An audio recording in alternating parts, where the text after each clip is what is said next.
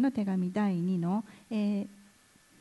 4章、えー、16節から5章10節までです。えーと、新約聖書の第2コリント、えー、4章の16節は、え、もしお手元の聖書が、え、新海約聖書の、え、第3版であれば、えー、350ページとなります。それでは朗読させていただきます。第2コリント4章16節から5章10節ですから私たちは勇気を失いません。たとえ私たちの外なる人は衰えても内なる人は日々新たにされています。今の時の軽い観難は私たちのうちに働いて計り知れない重い永遠の栄光をもたらすからです。私たちは見えるものにではなく見えないものにこそ目を留めます。見えるものは一時的であり見えないものはいつまでも続くからです。私たちの住まいである地上の幕屋が壊れても神のくださる建物があることを私たちは知っています。それは人の手によらない天にある永遠です。永遠の家です。私たちはこの幕屋にあってうめきこの天から与えられる住まいを着たいと望んでいます。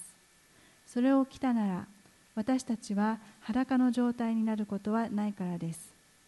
確かにこの幕屋の中にいる間は私たちは重荷を負ってうめいています。それはこの幕屋を脱ぎたいと思うからではなくかえって天からの住まいを着たいからです。そのことによって死ぬべき者が命に飲まれてしまうためにです。私たちをこのことにかなうものとしてくださった方は神です。神はその保証として御霊をくださいました。そういうわけで私たちはいつも心強いのです。ただし私たちが肉体にいる間は主から離れているということも知っています。確かに私たちは見るところによってで信仰によって歩んでいます。私たちはいつも心強いので主の身元にいる方が良いと思っています。そういうわけで肉体の中にあろうと肉体を離れていようと私たちの念願とするところは主に喜ばれることです。なぜなら私たちは皆キリストの裁きの座に現れて善であれ悪であれ各自その肉体にあってした行為に応じて報いを受けることになるからです。以上の箇所より本日は「闇への道光への道」というタイトルで高橋先生にメッセージを語っていただきます。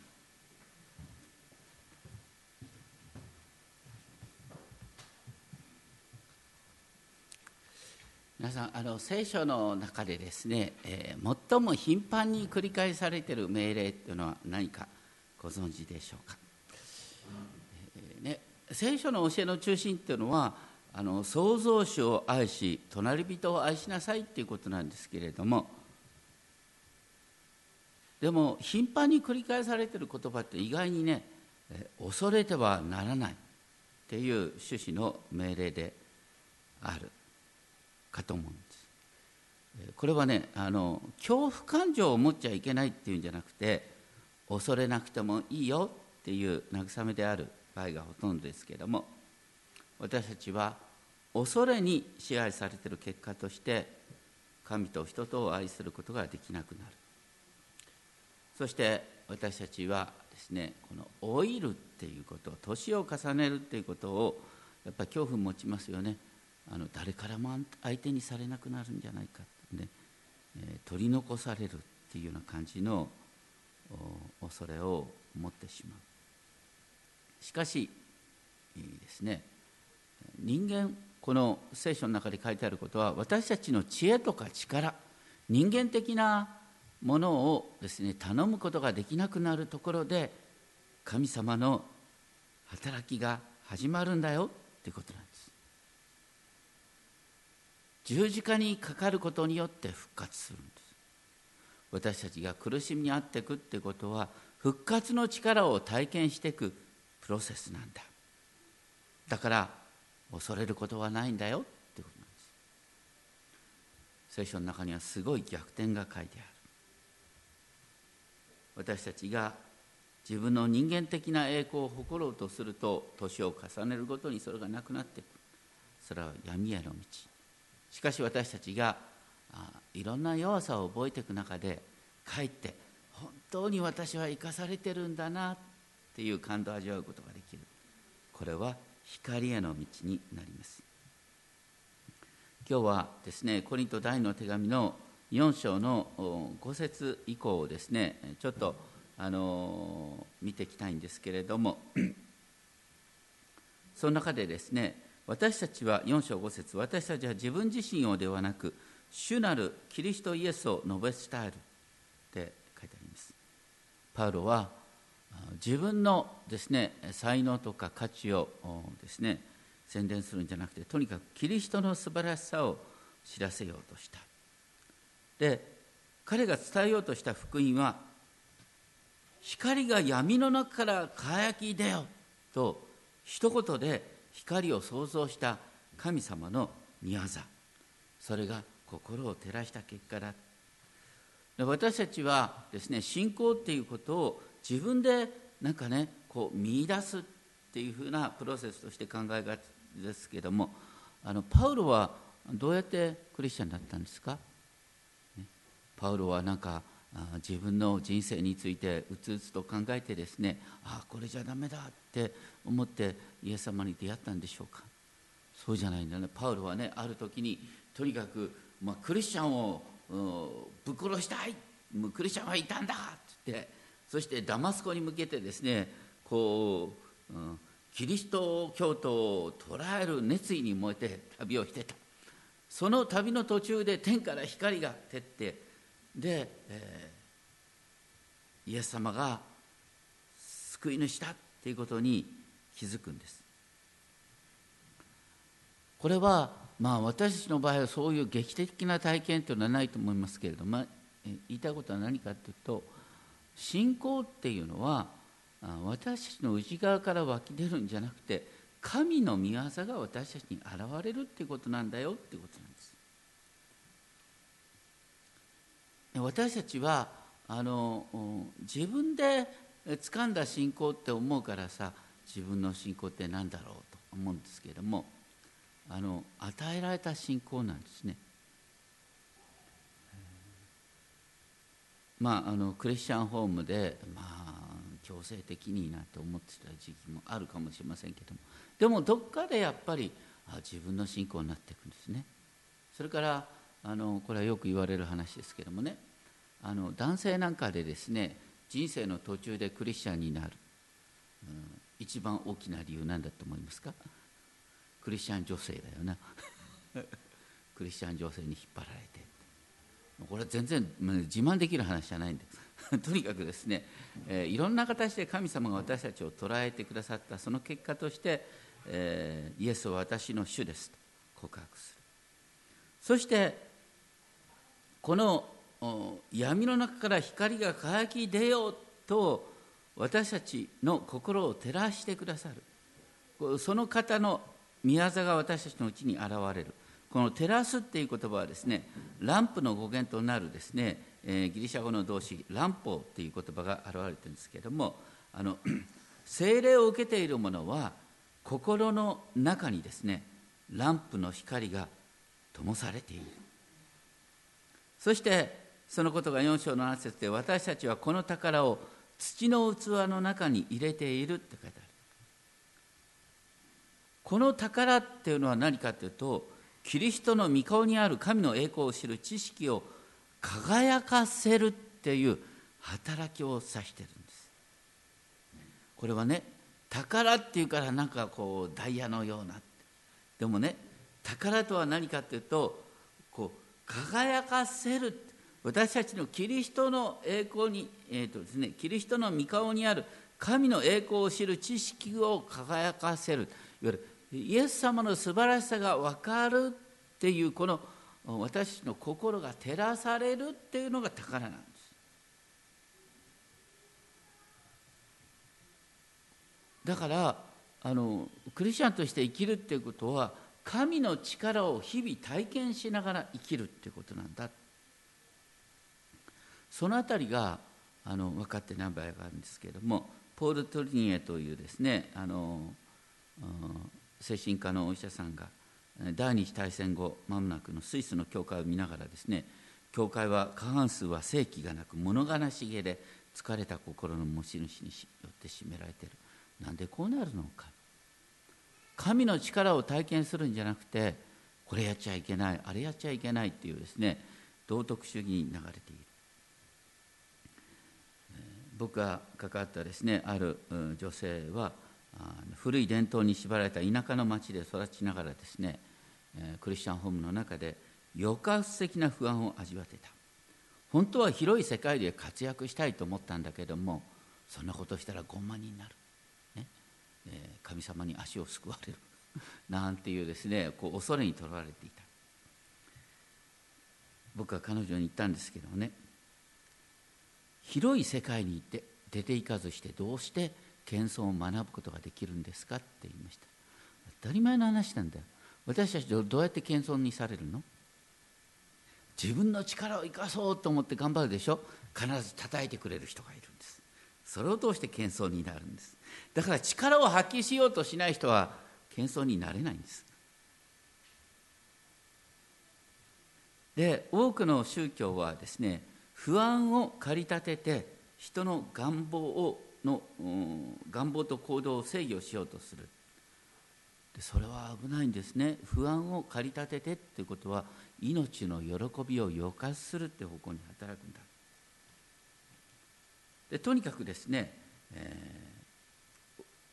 どこで何かをするっていうことよりも計り知れない神の力が日本書7節には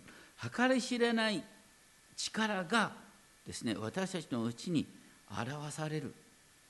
どういう時にそれが表されるかというとですね意外に苦しんでいる時にってことなんですね。それが 次に4章の8節9節に出てきますけれども四方八方から苦しめられますが窮することはありません。途方に暮れていますが行き詰まることはありません。迫害されていますが見捨てられることはありません。倒されますが滅びませんという逆説です。そしてそれらを通してイエスの命が私たちの身において明らかに示される。私たちは誰しも不安定な状況を避けたいと思う。しかしそういう状況でこそですね命イエスの命が内側から湧き出てくるんだ。私たちは、ね、小さい頃から損得感情できるようにですねちょっと訓練されてるところがあるんですけども損得感情を超えて大胆に生きて、ね、色と痛い目にあったりなんかする。だけどもそれを通してですねイエスの命が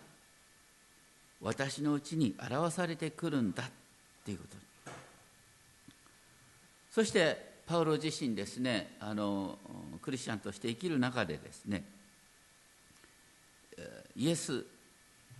様を述べ伝えようとして絶えず死に渡されている状況だ。しかしそれを通して福音が広まっていったでしょ？うっていうことなんですね。クリスチャンとして生きるっていうことは楽に生きるっていうんじゃなくてキリストの十字架の都を歩むっていうことだ。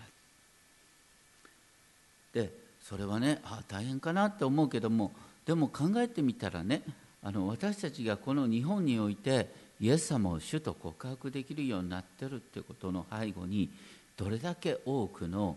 犠牲があったのかっていうことです。また日本が第二次大戦後ですねこのように思想信条の自由が保障されている。現在の憲法っていうのはいろんな意味でですね、えー、聖書の精神が生かされています。どうしてこの憲法が今あるんですか？それは第二次大戦で本当に多くの人の命が犠牲にされた結果なんです。残念ながら社会も私たちの環境もですね犠牲なくして変わらないっていうところがある。私たちはその犠牲を無駄にしてはいけないということともにですね私たち自身も自分のことばっかり都合ばっかり考えてはいけないよっていうことなんです。そして私たちはですねその4章の13節にありますけれども同じ信仰の霊を持っている私たちってねパウルと同じ信仰の霊、ね、詩篇作者と同じ信仰の霊を持っている。でその信仰の霊を受けている者に起こることは何かというと4章14節。それは主イエスをよみがえらせた方が私たちをもイエスと共によみがえらせてくださる。クリスチャンとして生きるってことは復活の御霊イエスを死者の中からよみがえらせた方の精霊が私のうちに生きてる。あふれんばかりの命が私のうちに生きてるんです。信仰の本質とはね苦しみがなくなるっていうよりはね人生っていうのは所詮いろんな苦しみに直面するんです。そういう中でなんか不思議だな私のうちに力が湧いてくるのを感じた。もう自分はダメだと思ったけどもああ大丈夫だったっていうですねそういう不思議さを体験するきっかけなんです。私たちの中に計り知れない力が働いている。この土の器の中に与えられている宝とは何も何よりもその計り知れない力なんです。私たちが困難に向かう時にキリストにある命の輝きが体験できるんだ。そしてパウロはですねそのさまざまな危険に遭いながらですね何を言ったか4章の16節からのところですけれども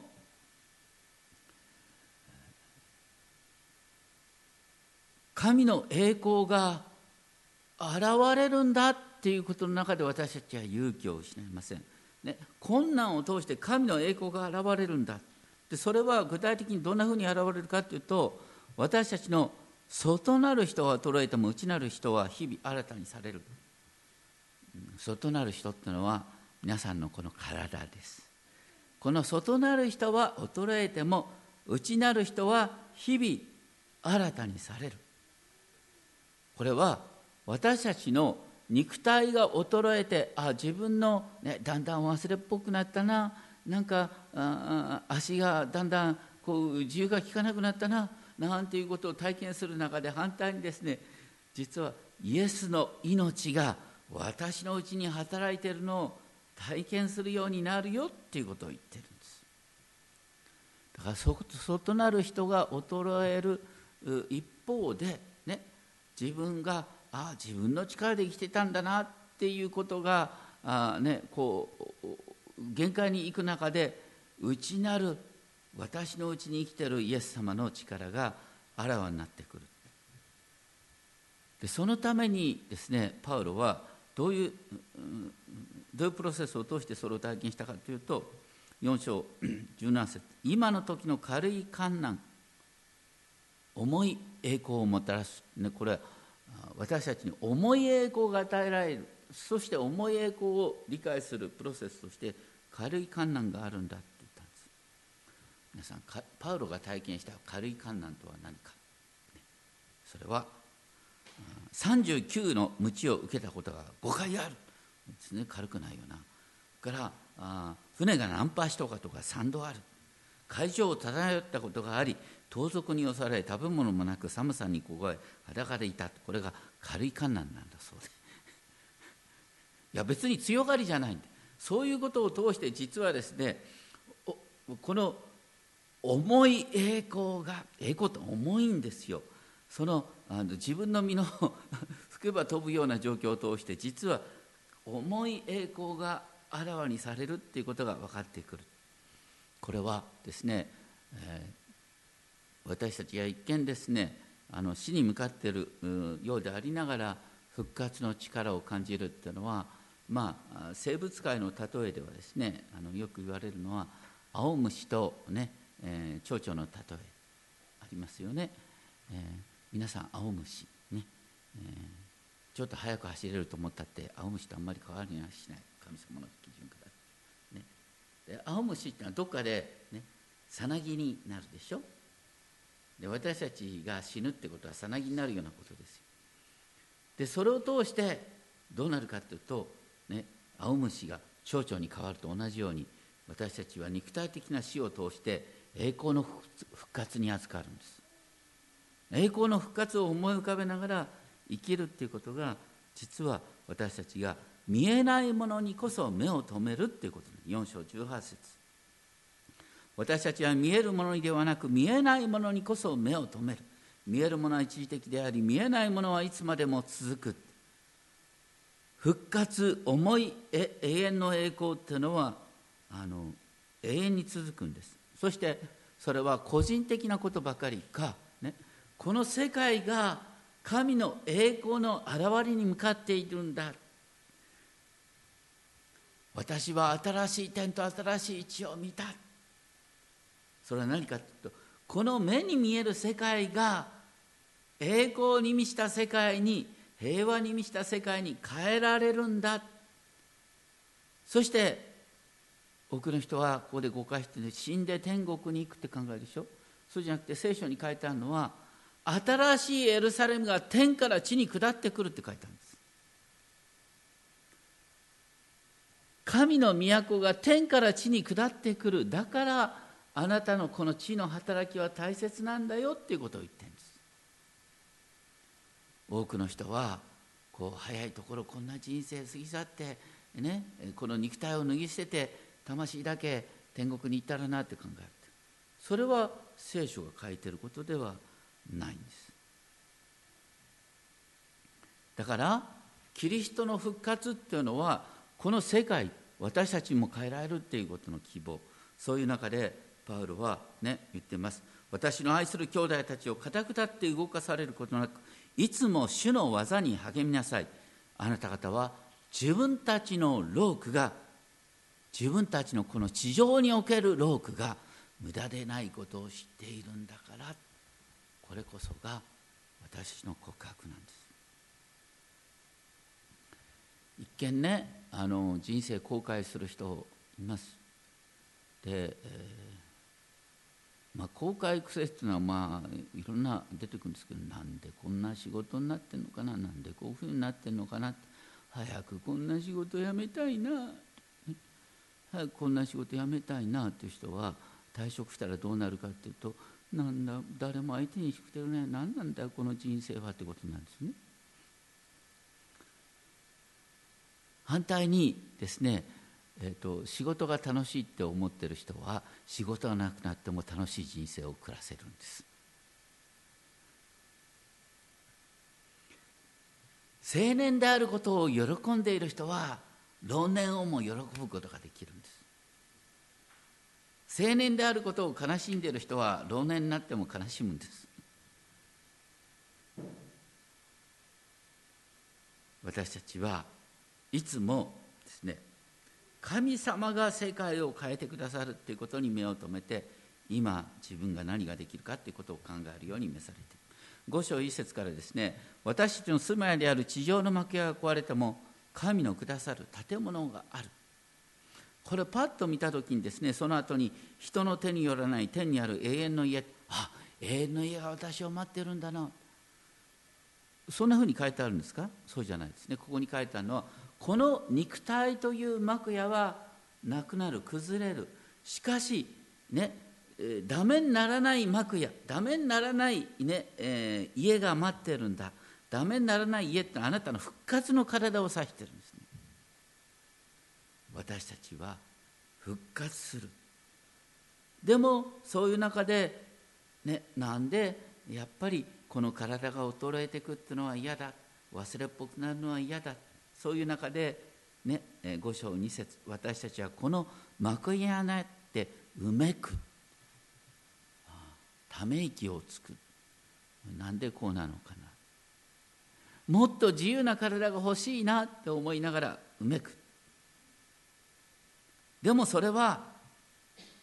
この幕屋を脱ぎたいと思うからではなくかえって天からの住まいを期待からだ。天からの住まいを切るっていうことは、ね、死ぬべきものが命に飲まれるっていうダイナミックな表現。死ぬべきものが命に飲まれる。私が命にあふれる状態になる。そしてそのことを保証してくださる。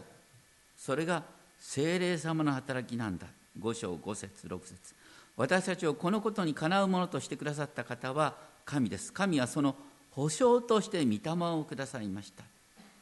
保証っていう言葉は新科学の脚集に出ていますが手付金と訳される。これは例えば家を購入した時ですね。手付金を支払った時点でローンの支払いが残っているとも自分のものとですねして利用できる。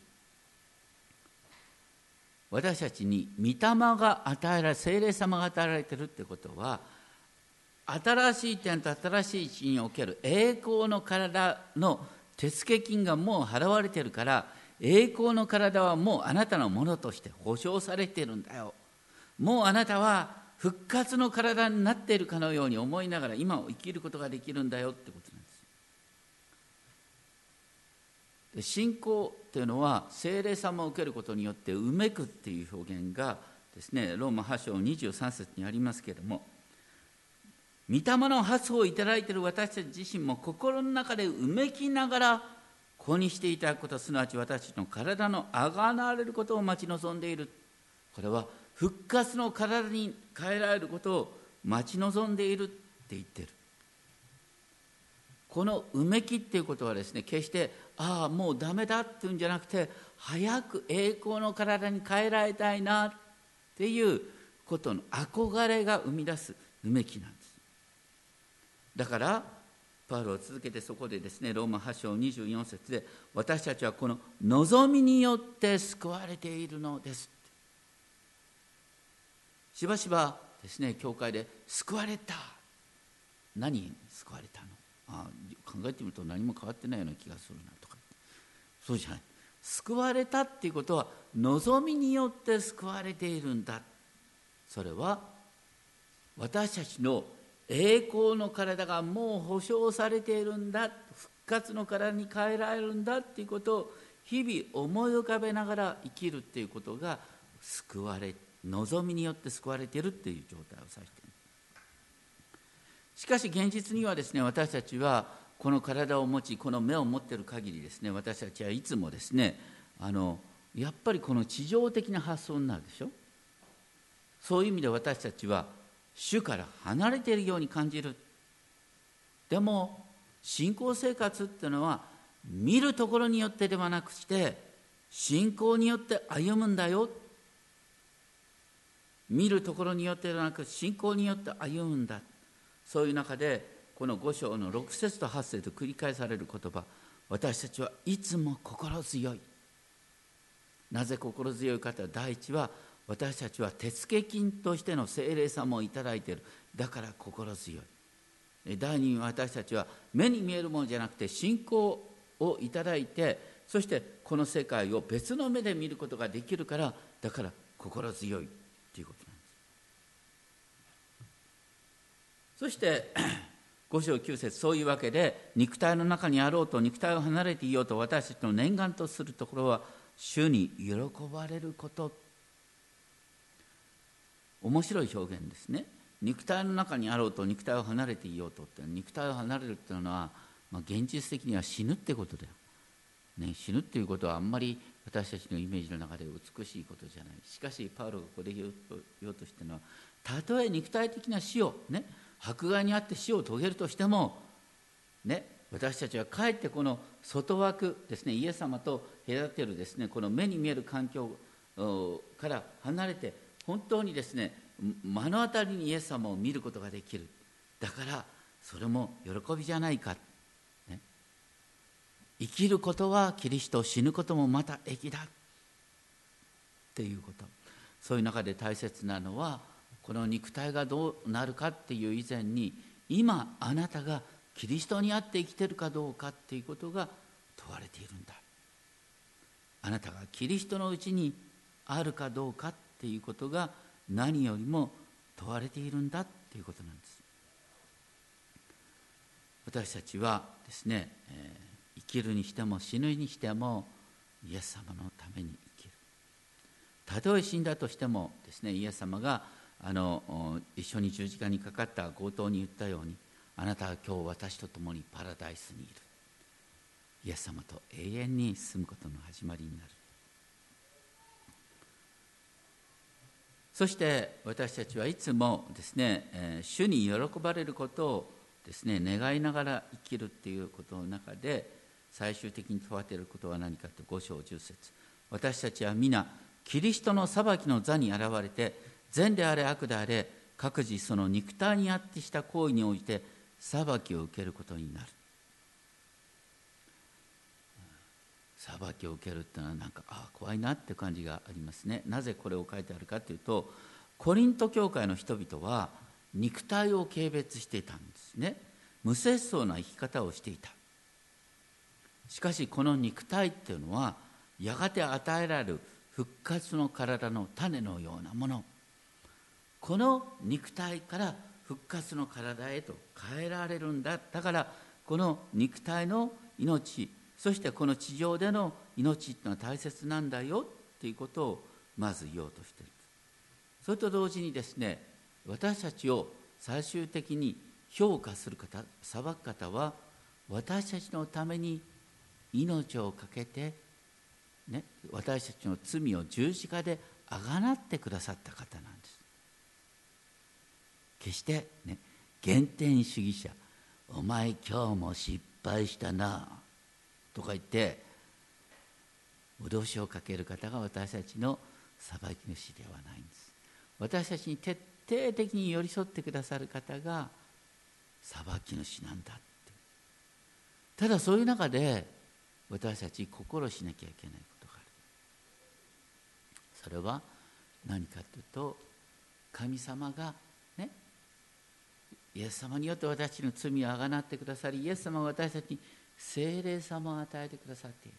もうあふれるようなはち切れるような力が与えられている。のにそれを体験してこなかった生かしてこなかった。どうしてそうなるんですか？自分のことばっかり考えてるからだよ。自分の狭い守ることができる範囲を一生懸命救急と守ろうとしてるから神様の力働く必要ないじゃない。他の人と同じことやってるだけ私たちが自分の殻を超えて神のために生きようとするときに頭叩いてくれる人がいるし避難してくれる人がいるし限界にぶつかる。しかしそういうことを通してああ私の中に復活の力が生きて働いてるんだっていうことが体験できるっていうんです。イエス様の例えの中で皆の例えとかタラントの例えがあるよね。イエス様おっしゃったよね。宝を眠らせている者、ね、お叱りを受けるんですよ。ここで大きな誤解がある。失敗した原点が積み重なってあなたが裁かれるんじゃない。そうじゃなくて失敗しようとしなかったあなたの臆病さが裁かれる。チャレンジしたことは神様認めてくださるんです。でもチャレンジしようとしなかったことっていうのは神様から与えられている恵みを軽蔑したことだから神からお叱りを受けるんです。そういう点を私たち忘れてはいけない。それにしても私たちの人生っていうのはね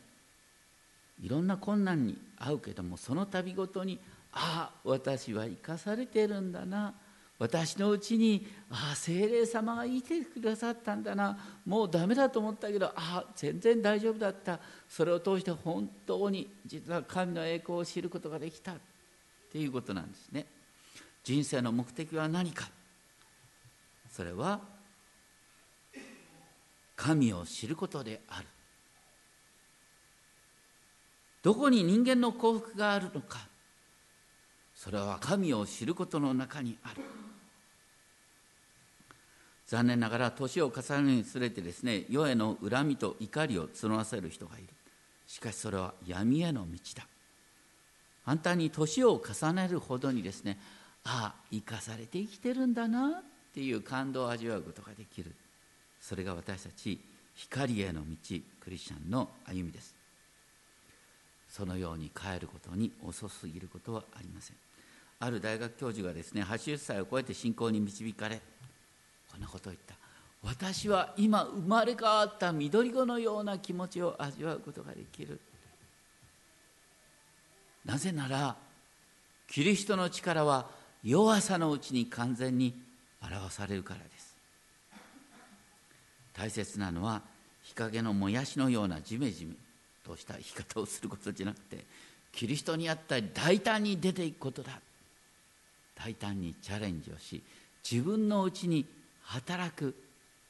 力それこそが宝なんだ。宝は宝石ではなくしてあなたのうちに働いているキリストの復活の力キリストの命なんだということをぜひ覚えていただきたいと思います。それを通してこの宝を土の中土の器の中に入れている死ぬべきものが命に飲まれているんだ命が私を覆って私の体を飲み込んでいるということを